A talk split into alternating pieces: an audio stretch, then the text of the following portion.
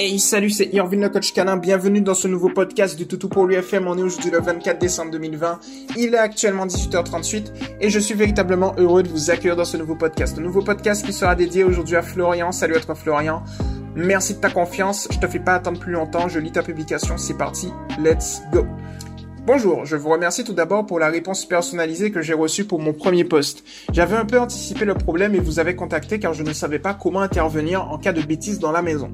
Cette fois, je rencontre un problème que je n'ai pas pu anticiper. Mon petit berger australien nommé Scooby a désormais trois mois et mange ou mordit absolument tout, ce qu'il trouve par terre en promenade, petits bouts de plastique, cailloux, feuilles, etc. J'ai commencé un travail sur le refus d'appât, mais je ne peux pas lui demander de ne pas toucher à chaque fois qu'on croise un gravier, une feuille, etc., etc. Je vois bien qu'il a compris qu'il ne devait pas tout mâchouiller car quand je m'approche pour lui enlever l'objet du délit, il le recrache ou s'arrête de le mâcher genre l'air de rien.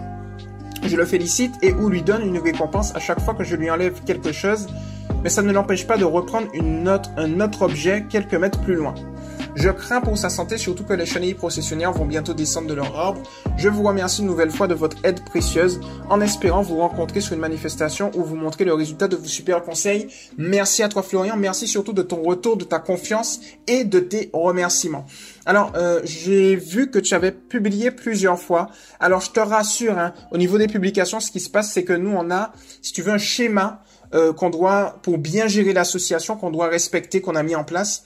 Donc les publications sont, euh, je trouve pas le mot, mais c'est pas grave, je vais trouver un mot de substitution sont réglées, sont gérées, on va dire, par ordre d'importance. C'est-à-dire qu'on va avoir des publications urgentes, des publications modérées et des publications normales. Donc toi, ta publication, elle est modérée. Ce qu'il faut bien comprendre, c'est que la publication urgente, elle est gérée en 24 heures. La publication modérée, elle est gérée sous 48 à 72 heures. Donc là, tu l'as posté le 22 décembre. On est aujourd'hui le 24 décembre. Tu l'as posté précisément à 19h05. On est 18h40. Donc du coup, lorsque je vais le poster, on sera bien dans la tranche 48-72 72 heures. Puis les publications normales, donc c'est des questions diverses en fait, elles vont être, euh, je te donne un exemple de questions diverses. Euh, pourquoi le chien dort sur le dos? Tu vois, des éléments comme ça. Pourquoi le chien a une queue? Pourquoi le chien euh, baille? Pourquoi le chien aboie? Des éléments comme ça. Juste des questions diverses qui, qui résolvent pas, on va dire, un problème important ou qui est, on va dire, urgent. On va le traiter, les traiter le lundi, mardi et mercredi de la semaine suivante. C'est-à-dire qu'en gros, cette semaine-ci, ou tout du moins les publications normales de cette semaine-ci, vont être gérées lundi, mardi et mercredi. Toi, tu n'es pas dans ce cas-là, tu es en publication statut modéré. Ok? On est sur cette base-là. Le truc, c'est que comme on était dans le rush, en règle générale, ce qui se passe, c'est qu'on fait une petite publication, on s'organise avec la team et on dit, eh bien, par exemple, pour toi, comme euh, je l'avais fait, Florian, ta publication statut modéré sera traitée par moi tel jour. Tu vois? Là, on n'avait pas eu le temps parce qu'on est voilà, avec l'association, euh, on est en, plein rush justement pour organiser des, événements et tout, donc du coup c'était un peu complexe. Là, on va retrouver notre, euh, euh, notre, vitesse de croisière assez rapidement. En tout cas, voilà. Donc je te remercie pour ça et pas d'inquiétude à ce niveau-là. On, gère ta publication au max du max si elle est normale. Tu vois, ce sera le lundi, mardi de la semaine d'après si c'est une publication normale. Donc t'inquiète pas à ce niveau-là. Par contre, effectivement, si au bout d'une semaine on t'a pas répondu, là tu peux t'inquiéter. Euh, donc oui, effectivement, hein, pourquoi pas un jour on prévoit avec l'association de faire des manifestations pour sensibiliser, donc euh, au plaisir de te rencontrer. Alors au niveau de ta publication, tu vois, effectivement, on est dans l'âge. C'est-à-dire que ton chien, si tu veux, je vais te donner le processus. Ton chien de 0 à 14 jours est dans la période néonatale. De 14 jours à 21 jours, il est, il est dans la période qu'on appelle transitoire. Dans cette période, c'est ce qu'on appelle l'éveil sensoriel qui va se faire. De 21 jours à 3 mois, il est dans la période d'imprégnation et de socialisation. De 3 mois jusqu'à euh, la puberté, il est dans la période juvénile. Donc c'est dans cette période que ton chien est en train de rentrer. Et de 3, de, pardon, de la période de la puberté jusqu'à un an d'astéorique, eh bien, il est dans son adolescence. Ce qu'il faut bien comprendre, c'est que la période transitoire, eh bien, c'est l'éveil des sens. Un point important, c'est que le chien, il naît sourd aveugle. Ça veut dire qu'il se repère avec son nez, olfactivement parlant. Donc, ça veut dire que son environnement, il va le découvrir et l'explorer. Et ça, c'est un paramètre important parce que l'éveil sensoriel se fait également, eh bien, toute la vie du chien. Jusque l'intensité de cet éveil va forcément diminuer.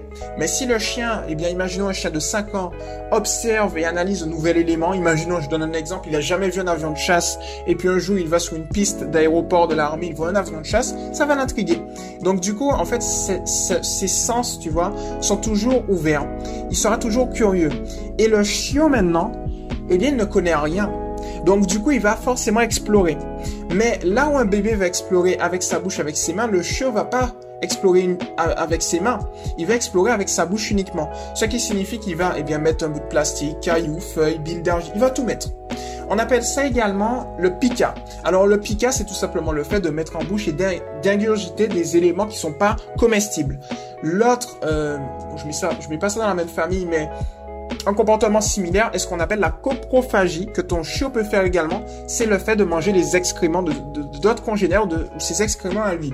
Ce qu'il faut bien comprendre, c'est que le piqué et la coprophagie sont des troubles du comportement si le chien est adulte. Lorsque le chien est chiot, c'est en fait un comportement normal, mais qu'il faut quand même gérer. Donc, du coup, Maintenant qu'on a mis les bases, comment gérer ce comportement? Tu as une bonne méthode justement. Le refus d'appât est très bien. Ce qu'il faut bien comprendre, et là je vais te donner justement euh, la vidéo YouTube que j'ai faite à ce sujet, je ne sais pas si tu l'as vue, euh, mais elle répond précisément eh bien, à ta problématique. C'est-à-dire que ici, le but du refus d'appât, c'est qu'au bout d'un moment, au bout d'un moment, ton chiot arrête de manger ce qu'il y a par terre sans que tu lui dises. Si justement ton chiot ne le fait pas, c'est soit parce que eh bien, il faut un peu plus de temps pour qu'il puisse se familiariser au max du max avec le refus d'appât, soit la méthode que tu as utilisée n'est pas la bonne. Tu vois ce que je veux te dire? Donc du coup, je vais te donner la méthode que hop là que j'ai faite à ce sujet, refus d'appât et puis on va optimiser ensemble. Alors, tac tac tac, je vais mettre tout pour lui derrière. Comme ça, je vais la trouver. Donc sur YouTube, je vais te donner les liens en description et boum, je l'ai trouvé. Alors, donc du coup, tu pourras justement utiliser ce refus d'appât et il n'y aura pas de souci à ce niveau. Hop là Donc du coup, je t'invite véritablement, ce que je vais faire, je te donne la vidéo et je t'invite véritablement à me tenir informé à ce sujet. Tu vois ce que je veux dire? Pour qu'on puisse optimiser. Le but, si tu veux, c'est qu'au bout d'un moment, lorsque tu vas voir au niveau du refus d'appât, tu auras un, un, créneau où tu pourras justement euh, faire en sorte que lorsqu'il voit un élément, si tu l'observes et qu'il ne touche pas, le féliciter.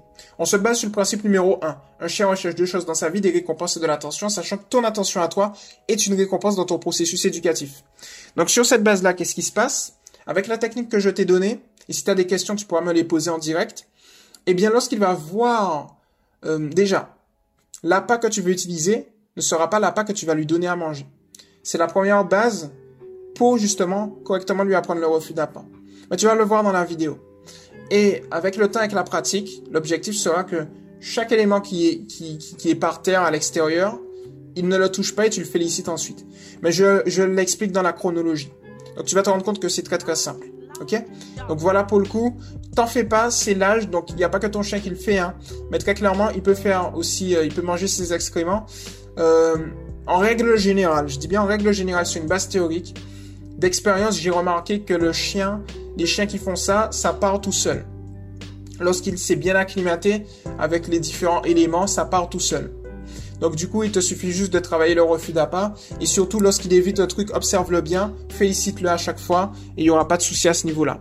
Donc voilà pour le coup, Florian, j'espère que ça t'a plu. C'était Irvin le coach canin. Toutes celles et ceux qui m'ont écouté également, j'espère que ça vous a plu. Et puis on se retrouve très rapidement dans un prochain podcast. Je vous invite à vous abonner à Toto pour lui TV. Lien dans la description, sinon vous allez sur YouTube. Et puis à aller sur le mouvement Toto pour lui. C'est éducation positive pour les chiens officiel. Entre crochettes, c'est du 6 Toto pour lui. Allez, ciao